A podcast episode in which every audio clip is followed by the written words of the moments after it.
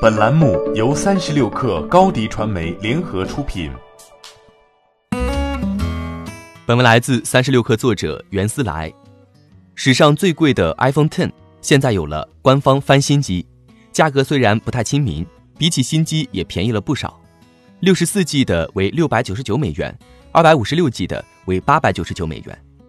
iPhone Ten S Max 的翻新机也便宜了两百美元左右。能够选择的颜色也不少，包括银色、太空灰和金色。要是想再省钱，还可以选择 iPhone Ten，五百九十九美元起，比起原价便宜了三百美元以上。苹果做事一向严谨，这些手机回收后都经过了严格的检查、测试和清洁，还会赠送给用户一块新电池和手机壳，所以官方机和新机看不出什么差别。只是官方机或许并不那么好卖。iPhone 十一刚刚上市快半年，售价六百九十九美元起。同样的价格，很多用户自然会选择最新的产品，而不会买台两年前的翻新机。iPhone XS 系列一直表现不太好。根据消费者研究机构二零一九年的报告，在美国最畅销的 iPhone 是 iPhone XR，占了总销售额的近百分之四十。iPhone XS 系列合计占比仅略高于百分之二十五。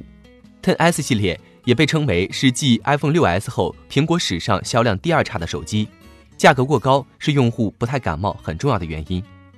现在苹果主动放下架子做翻新机，显然为了冲销量不遗余力。二零一九年开始，苹果的动作就变得接地气了。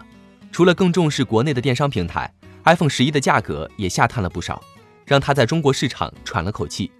当然，除了卖货，iPhone 的水货和翻新机一直在全球流窜。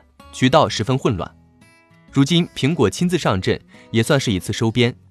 可惜现在翻新机还只能在美国官网才能购买，但如果卖得火，或许未来国内用户也有尝鲜的机会。